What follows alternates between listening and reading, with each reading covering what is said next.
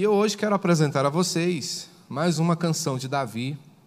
Peço que abram, por gentileza, o Salmo de número 53. Mais uma canção de Davi dentro da série Canções de Davi que nós estamos estudando dentro desse período de recesso da nossa escola bíblica dominical.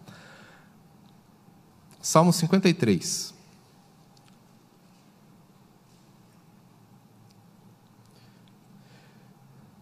Esta canção de Davi, é, eu a chamo de A Voz do Protesto. Nesta canção, Davi está enfatizando algumas questões que ele observa e as quais ele coloca diante do Senhor, numa canção. Sabemos que as canções elas podem refletir não apenas o amor, não apenas a amizade, não apenas a vida do campo, mas elas também podem refletir né, uma denúncia, elas podem expressar um protesto por uma situação em suas inadequações. É o que Davi faz nesse salmo e também no salmo de número 14, que é um paralelo deste salmo aqui. Praticamente igual, com pequenas diferenças, mas onde Davi destaca algumas questões que ele considera importantes e, sendo assim, ele as apresenta ao Senhor para que ele o ajude. E diz assim o Salmo 53: Diz o insensato no seu coração: não a Deus. Corrompem-se e praticam iniquidade.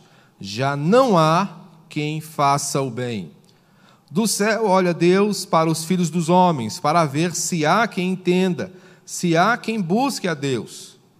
Todos se extraviaram e juntamente se corromperam.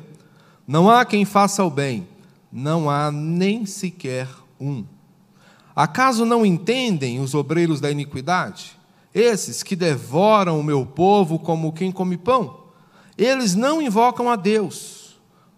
Tomam-se de grande pavor, onde não há a quem temer. Porque Deus dispersa os ossos daquele que te sitia. Tu os envergonhas porque Deus os rejeita. Quem dera que de Sião viesse já o livramento de Israel. Quando Deus restaurar a sorte do seu povo, então exultará Jacó, e Israel se alegrará. É interessante observarmos a intensidade desta canção.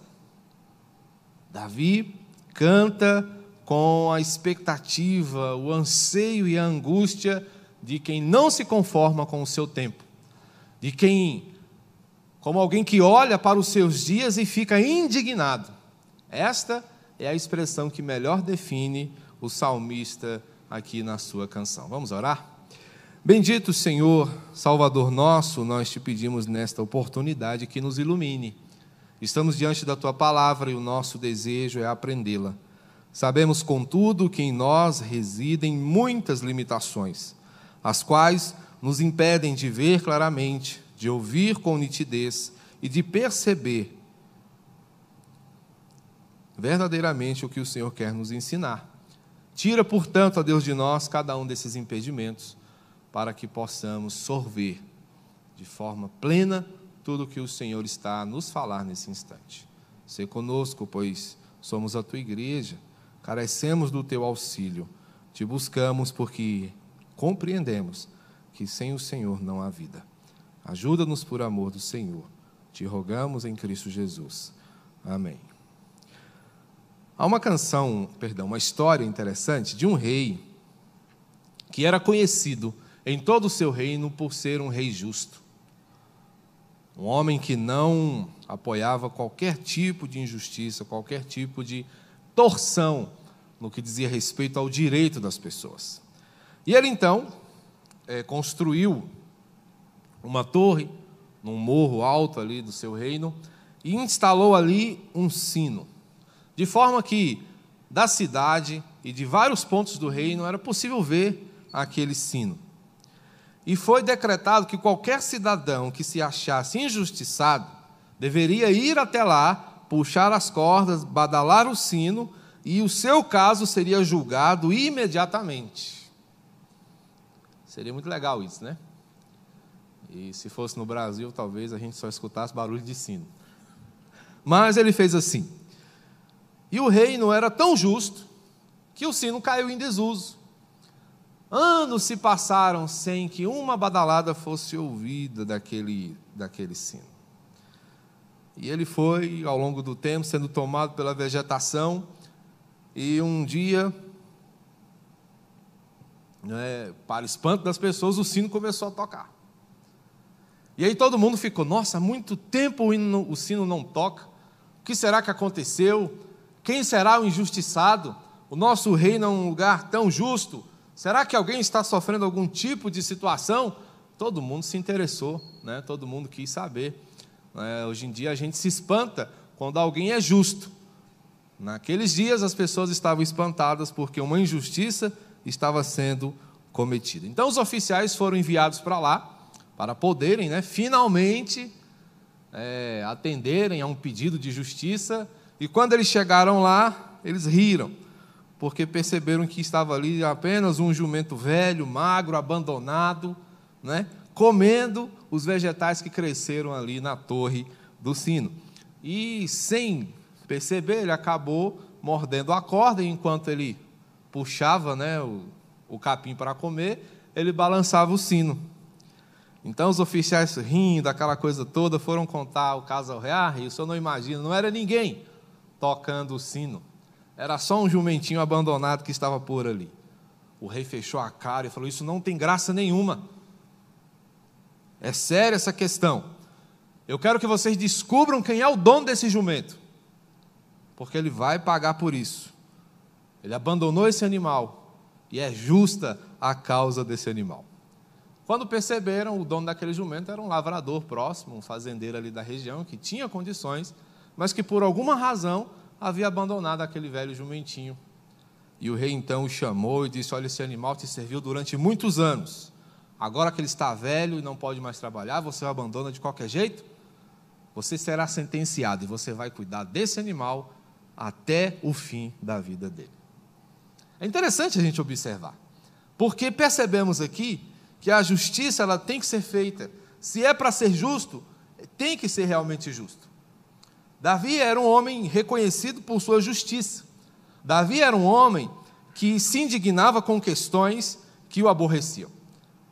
Quando ele foi confrontado por Natan, vocês lembram né, do banho na alma, quando nós trabalhamos aqui o Salmo 51? Quando Natan conta a Davi a maneira né, com a qual ele havia tratado Batseba, Urias e toda aquela situação, ele se indigna. O profeta conta uma parábola, o profeta faz uma ilustração e não dá nomes no primeiro momento, ele se indigna. Isso é muito próprio de Davi. Davi era um homem por, é, em que a justiça ardia no seu peito. Naquele momento, cego pelo pecado, ele não conseguiu perceber, mas tão logo ele foi confrontado, ele, ele reconheceu o seu erro e se prostrou diante do Senhor. Davi era um homem justo. E aqui nessa canção ele está denunciando exatamente a falta de temor generalizada que havia nas pessoas. Percebam que o problema que Davi denota parece-se muito com o dos nossos dias. E o que nós podemos é, apreender disso é que o problema ele não é local, não é um problema que envolve uma nação ou outra, mas é um problema humano. E é isso que Davi está denunciando aqui no Salmo 53, quando ele faz estas asseverações, dizendo que o insensato afirma no seu coração que Deus não existe. E uma das primeiras coisas que um coração corrupto tenta fazer é matar o Senhor. Porque se não há aquele que censure, se não há aquele que repreenda, está tudo certo. Por isso essa ideia, não é que nós vemos ser difundida tão firmemente por aí, de que Deus não existe ou que se existiu, ele já morreu, é muito atraente porque as pessoas não querem de forma nenhuma se deparar com aquilo que possa resistir, aquilo que possa confrontá-lo, aquilo que possa é, denunciar o seu pecado. Mas Davi faz isso. Davi está denunciando aqui. E nessa canção, onde ele ergue a voz e faz um protesto, ele declara, primeiramente, a sua indignação. Davi está indignado. E a sua indignação é contra o pecado. Não há aqui uma pessoa específica. Mas ele diz: Ó, o insensato diz no seu coração: não há Deus. E se não há Deus, eles então seguem se corrompendo, praticando a iniquidade. E o que Davi percebe é que, de uma forma generalizada, ninguém pratica o bem. O mal está nas esquinas, está nas ruas, está nas praças. E tudo isso por causa de uma concepção equivocada acerca do Senhor. Mas Davi, com a sua fé, percebe algo interessante: do céu olha Deus para os filhos dos homens, para ver se há quem entenda, se há quem busque a Deus, e a constatação é terrível, porque todos se extraviaram, todos se desviaram, todos abandonaram a verdade. Esse tipo de pensamento ele não consta só do coração de Davi. Não é apenas Davi que olha para o seu contexto social e percebe estas coisas. Lá no Salmo 14, ele diz a mesma coisa. Diz o insensato no seu coração: Não há Deus. Mas ele conclui da mesma forma: Do céu olha o Senhor para os filhos dos homens para ver se há entendimento. E a constatação vem também no verso 3, porque ele percebe que todos estão extraviados e juntamente se corromperam. Se formos olhar para os profetas, nós vamos perceber algumas dessas inadequações presentes também nas suas profecias. Eu queria que alguns irmãos me ajudassem aí. Alguém, por gentileza, abra Amós, capítulo 2, versos 6 e 7. E à medida que você encontrar, pode ler, por favor. Outra pessoa, abra Miqueias 3, 1. E um outro irmão ou irmã, abra, por gentileza, Isaías 3, 14 e 15. Quem achou Amós, pode ler, por favor. Amós capítulo 2, versos 6 e 7.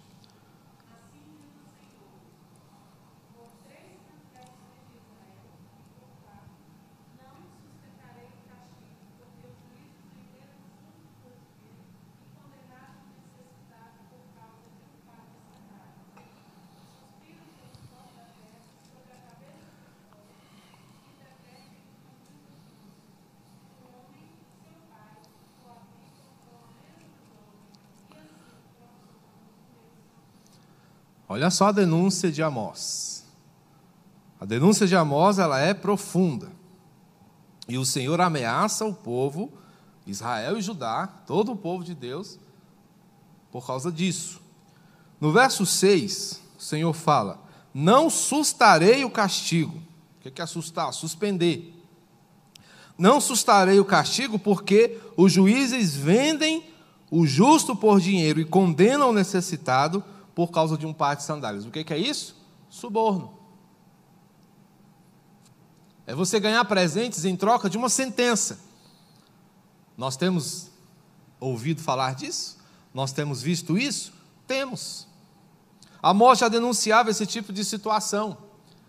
Então, quando Davi eleva a sua voz em protesto, ele faz coro com o profeta por causa dos aproveitadores do seu tempo, pessoas que usavam do seu poder, pessoas que usavam da sua influência para se auto-beneficiarem, em vez de beneficiarem o necessitado, em vez de beneficiarem aquele que era carente.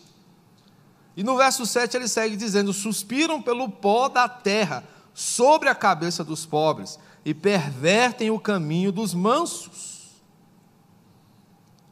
Então, perversão, corrupção, imoralidade um homem e seu pai coabitam com a mesma jovem.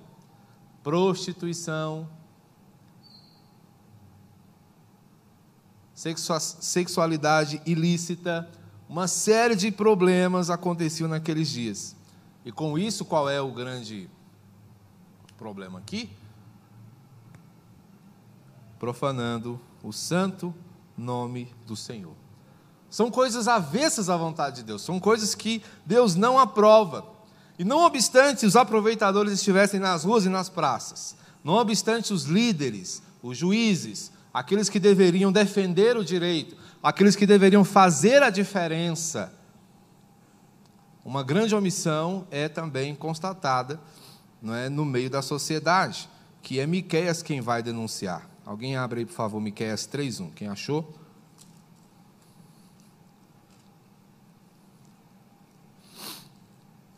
Um pouquinho mais para frente aí de Amós.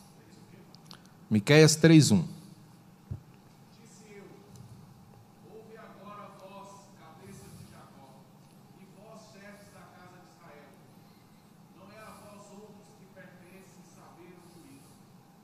Não é a vocês? O Senhor pergunta: não são vocês que deveriam fazer a diferença? Não nos indigna, meus queridos, quando aqueles que deveriam defender as leis torcem as leis para benefício próprio, para beneficiar seus amigos, para beneficiar seus comparsas? Nos indigna. E o que, que a gente faz?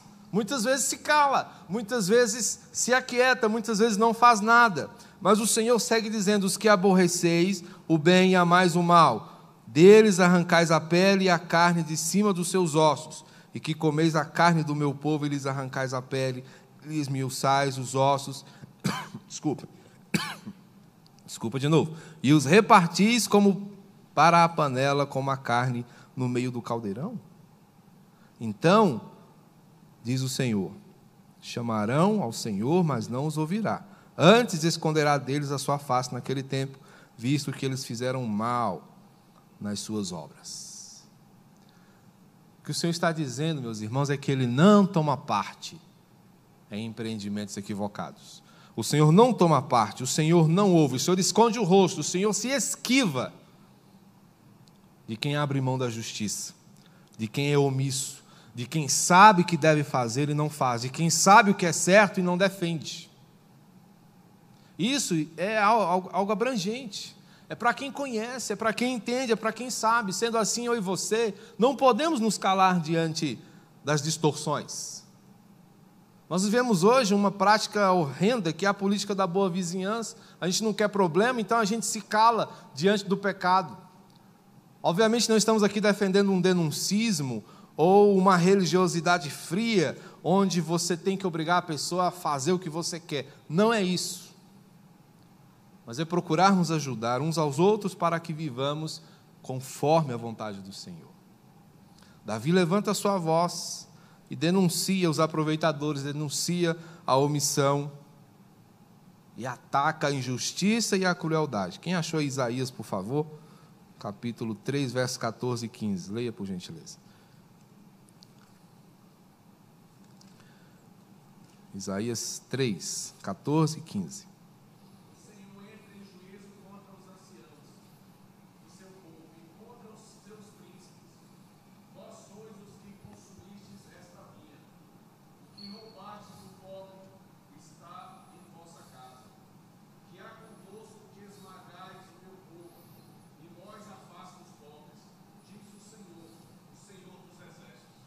Isso.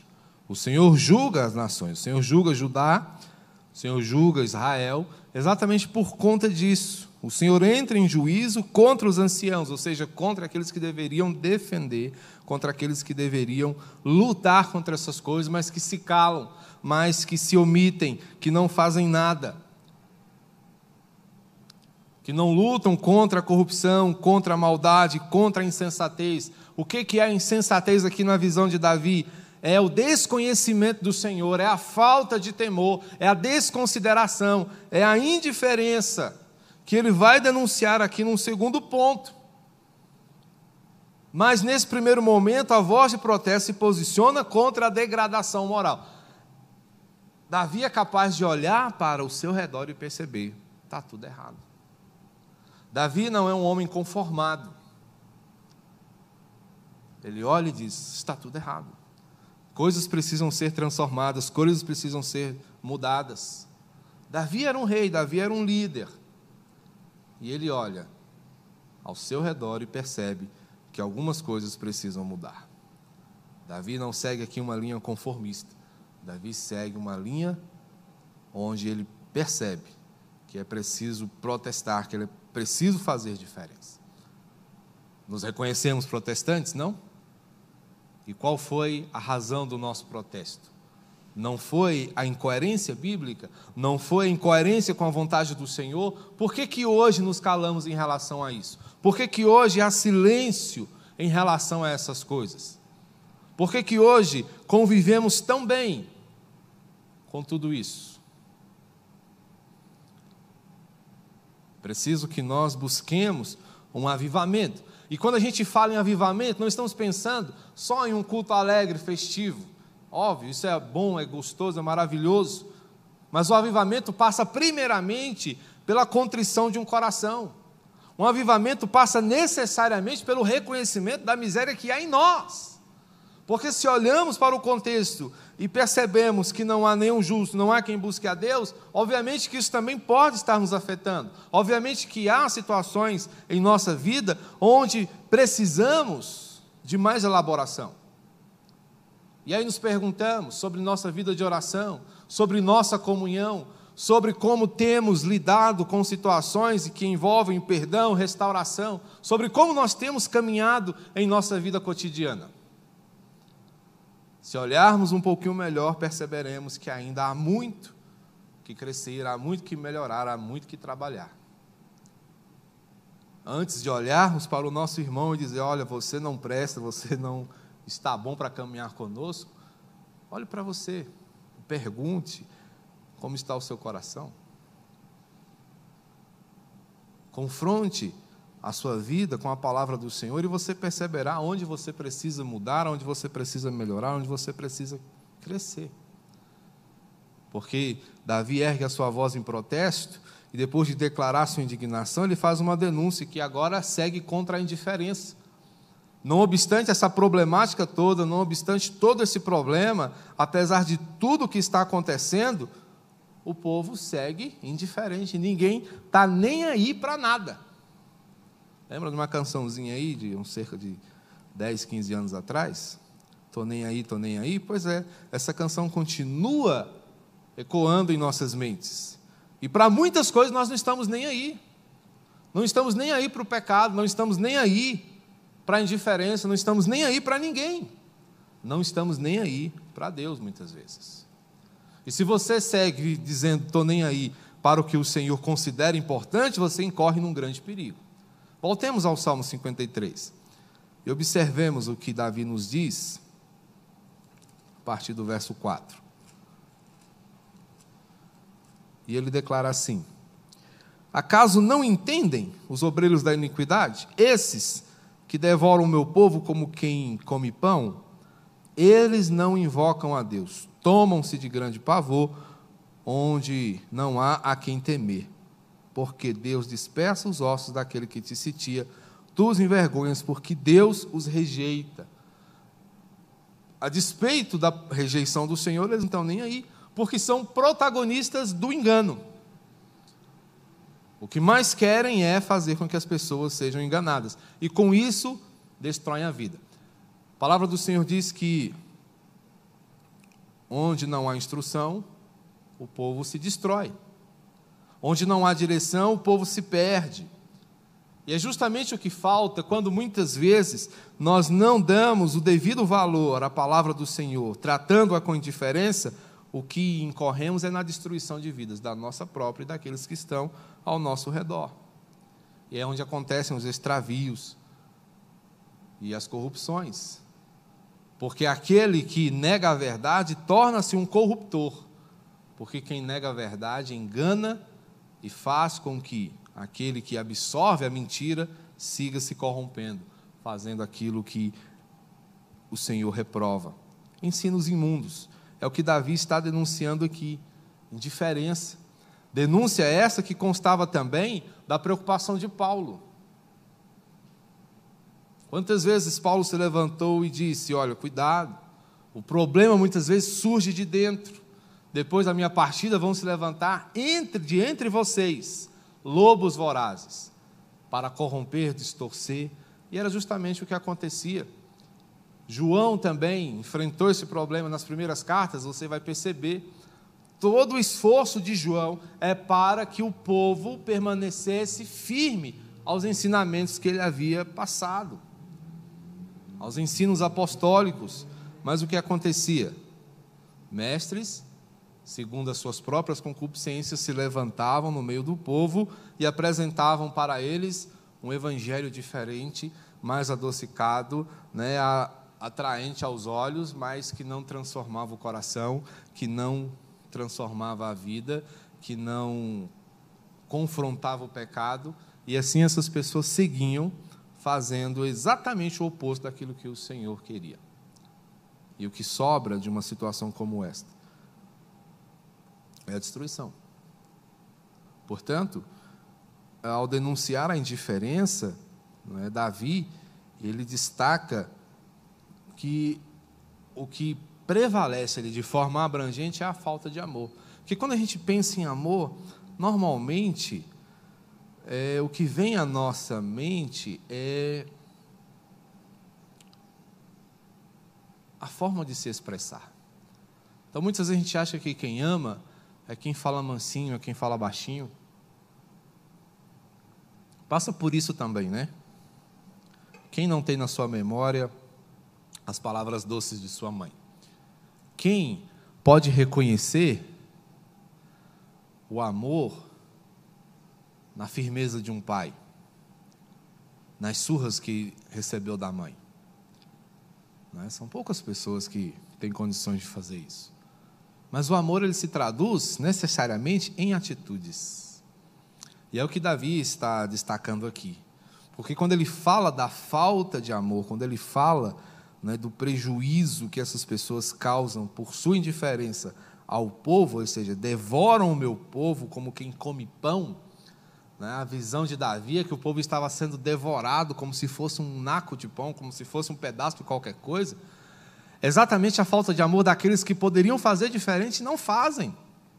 Assim como nós, se você conhece a verdade, se você entendeu o Evangelho e não anuncia o Evangelho, ou se não aplica o Evangelho no seu viver cotidiano, você está indo na contramão do amor, porque você está deixando de praticar o amor, está guardando para si algo que pode transformar e impactar a vida de alguém.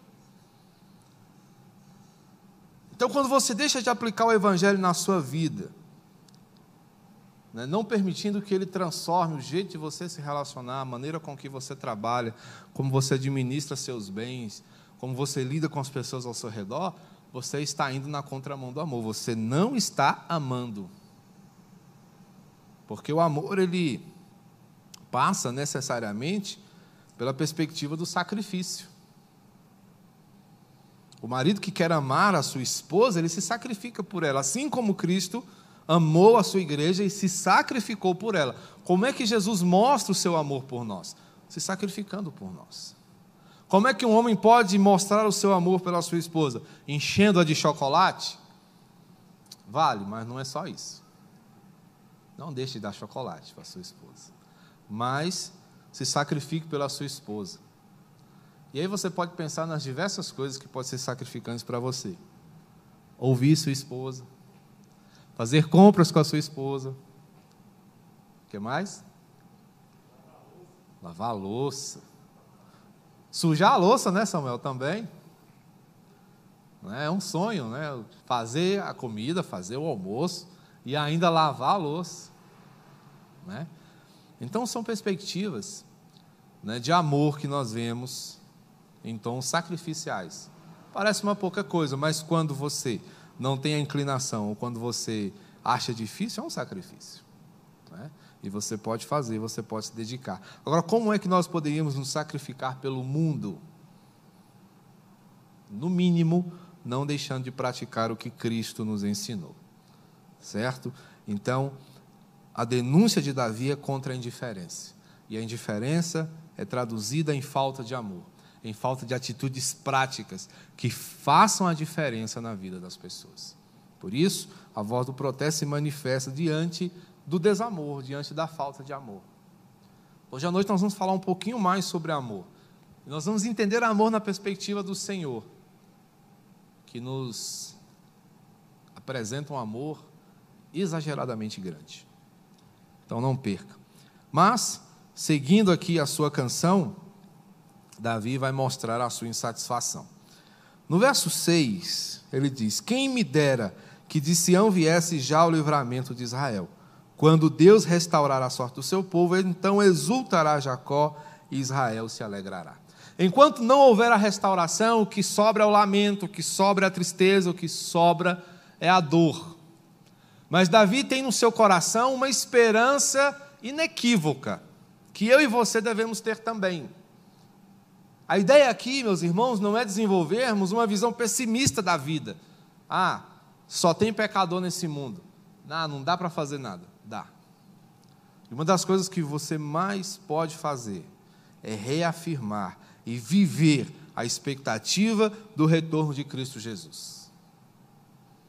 Davi viveu mais de 600 anos antes da chegada do Messias. E ele já tinha essa expectativa.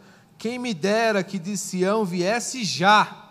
Ele não diz, quem me dera que de Sião viesse, mas viesse já. Davi tem no seu coração o anseio de ver Jesus tem no seu coração o anseio de ver a salvação, de ver a redenção da humanidade. Porque ele olha para o seu contexto e diz: Olha, só Deus. E eu creio que foi aqui que nasceu a expressão só Jesus na causa. Porque de fato é. Só Jesus na causa humana. E você conhece essa mensagem, você sabe essa verdade. Viva, portanto, coerentemente com essa mensagem. Deseje mudança, seja agente de mudança. Muitas vezes nós queremos uma mudança, somos tão exigentes, gostaríamos que fosse assim, gostaríamos que fosse desse jeito, gostaríamos que fosse tudo perfeito, mas quem quer o jardim verde tem que suar pela beleza do jardim.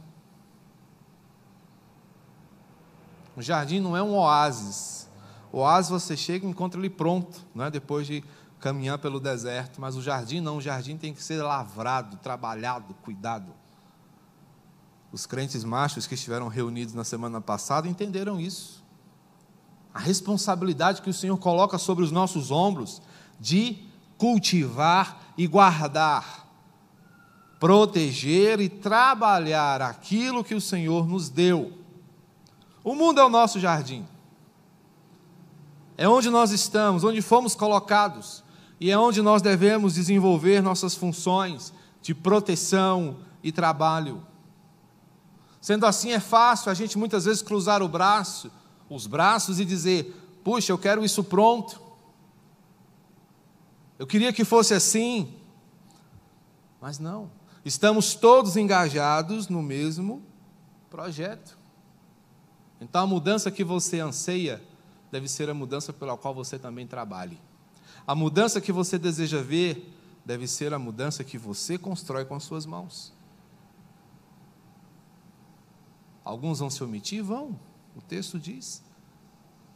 Mas que não seja você o agente omisso, o agente secreto, que não seja você aquele que não faça, que não seja você aquele que só cobre, que seja você aquele que perceba a necessidade, mas que vá lá e faça.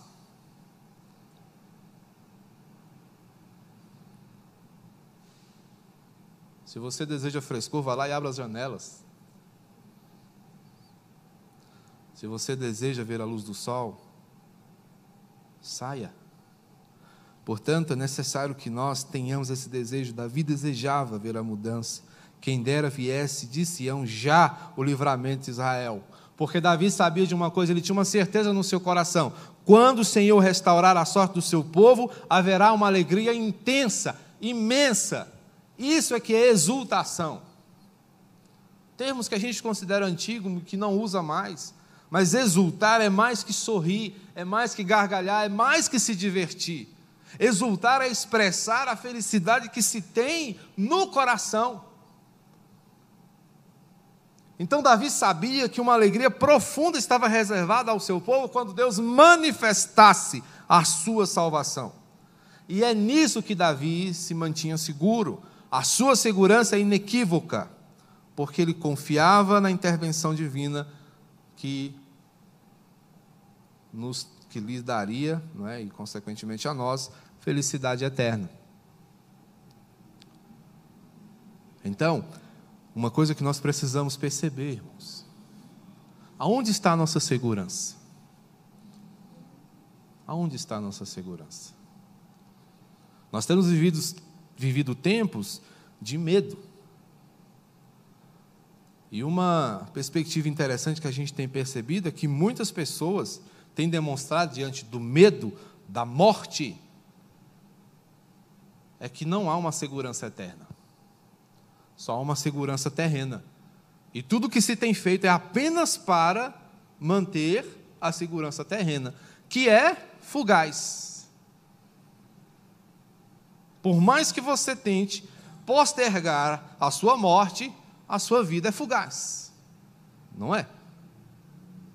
Então, o que, que pode ser alguns anos a mais diante da eternidade?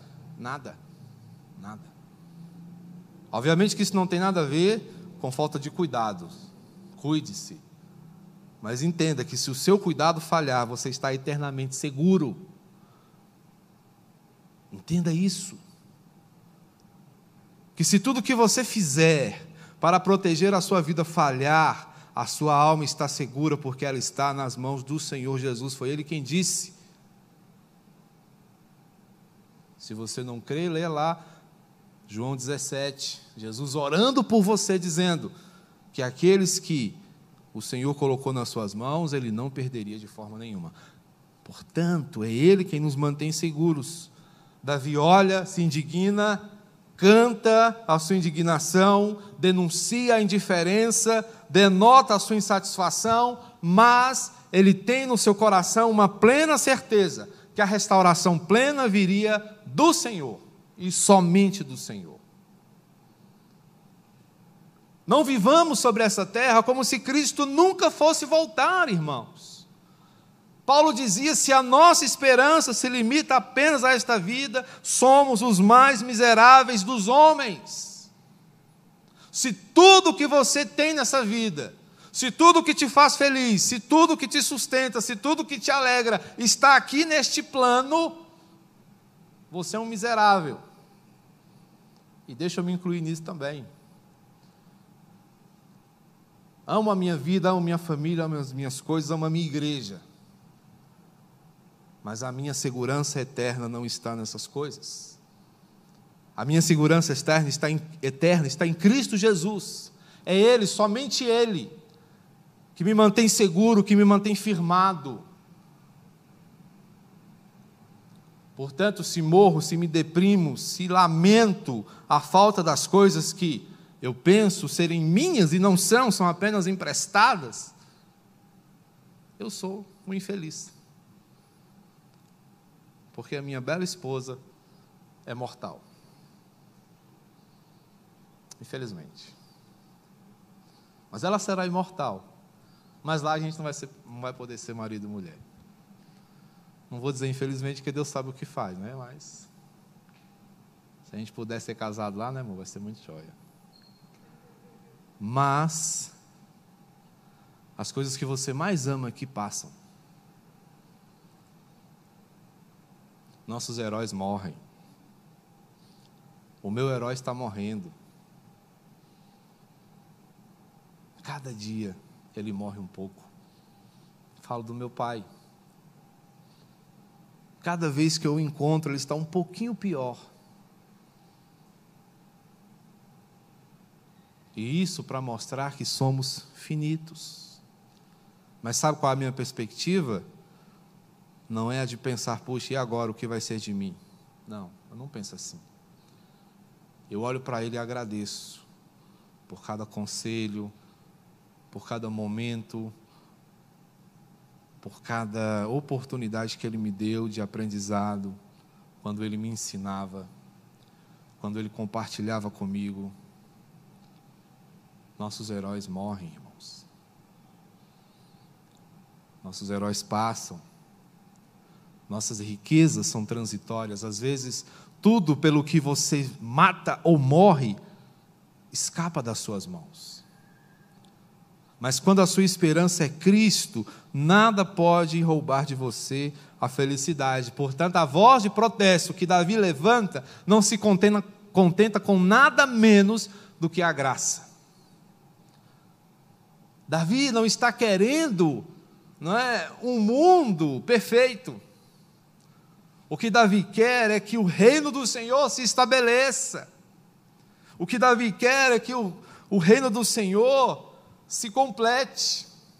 É isso que Davi deseja, e é isso que eu e você deveríamos desejar também. Você anseia a volta de Jesus ou você tem medo da volta de Jesus? Se você tem medo da volta de Jesus, eu te aconselho a mudar de vida. Porque a volta de Jesus será, meus irmãos, a nossa premiação, será o nosso descanso. É por isso que nós estamos aqui, é para isso que nós fazemos fazemos o que nós fazemos. Não há sentido numa vida que não expecte o retorno do Mestre. Você sonha com a volta de Jesus ou você foge disso? Deseje ver Jesus. Deseje ver. Há tempos atrás eu estive numa conferência escatológica, olha só. Numa igreja pentecostal. Eu saía de lá assustado, assombrado. Mas tinha uma coisa que o pregador falava, ele tinha aquela voz de trovão, né? Aquela voz que eu não consigo imitar. E ele dizia: Eu hei de ver o Senhor com estes olhos que a terra não há de comer. Eu achava aquilo fantástico. Porque eu via naquele homem a esperança de ver Jesus, de encontrar o Senhor antes que o seu tempo nessa terra acabasse.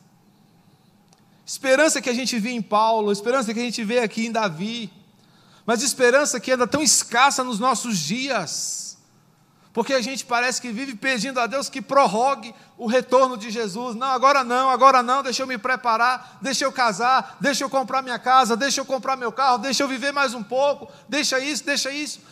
Anseie a volta de Jesus. Deseje ver Jesus. Porque a voz do protesto é a voz que se ergue para clamar pela justiça plena Justiça que você não encontrará em nenhum superior tribunal deste mundo. Justiça que você só encontrará no trono do Deus eterno. É essa justiça que nós temos que ansiar. Porque é esta justiça, meus irmãos, que nos é ensinada, que nos é passada pela fiel pregação da palavra de Deus. Que você erga sua voz em protesto não para viver como um denuncista, mas que você erga sua voz de protesto para declarar que você não apoia a omissão e a crueldade dos nossos dias, que você não defende a indiferença daqueles que se afastam de Deus e vivem como se ele não existisse, que você defenda e deseja a justiça, que torne você insatisfeito diante dos desmandos do mundo e viva para a satisfação da glória de Deus. Amém? Que Deus te abençoe. Vamos ficar de pé? Vamos orar, vamos agradecer ao nosso Deus e que nós possamos sempre, em nome do Senhor, cantar as suas verdades, viver para honrar o seu nome poderoso. Pai bendito e santo, nós agradecemos ao Senhor, nós te louvamos pela alegria da tua salvação que nos é conferida por meio de Cristo Jesus. Obrigado, Senhor. Que a tua justiça impere em nosso coração. Que sejamos por ela orientados, fortalecidos, preparados, capacitados, para que, onde quer que estejamos, fazendo o que quer que façamos, honremos o teu nome poderoso. Obrigado, meu Deus, pela tua igreja que se reúne nesta manhã para ouvir a tua palavra. Seja o Senhor, meu Deus, servido em aplicar nos nossos corações cada aspecto do ensinamento que nos foi dado hoje. Que vivamos, ó Deus, como justos, justos que se alegram e honram o teu nome poderoso. Assim oramos, no nome do nosso Salvador. Amém. Que a graça de nosso Senhor e Salvador Jesus Cristo, o amor de Deus, o nosso Pai, e o consolo, a orientação e o poder do Espírito Santo nos capacite a ansiar, desejar o retorno do nosso Mestre, para que o vejamos, para que o adoremos e com ele reinemos por todo sempre, pelos séculos dos séculos.